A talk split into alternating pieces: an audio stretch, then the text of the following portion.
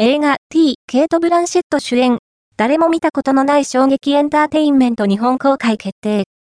本年度ベネチア国際映画祭で、ケイト・ブランシェットが主演女優賞受賞を皮切りに、数々のアカデミー賞前哨戦に名を連ねている映画 T、現代、読み方、ザーがアカデミー賞前哨戦として重要となる第80回ゴールデングローブ賞でも、作品賞、ドラマ部門、脚本賞、主演女優賞、ドラマ部門の3部門にノミネート。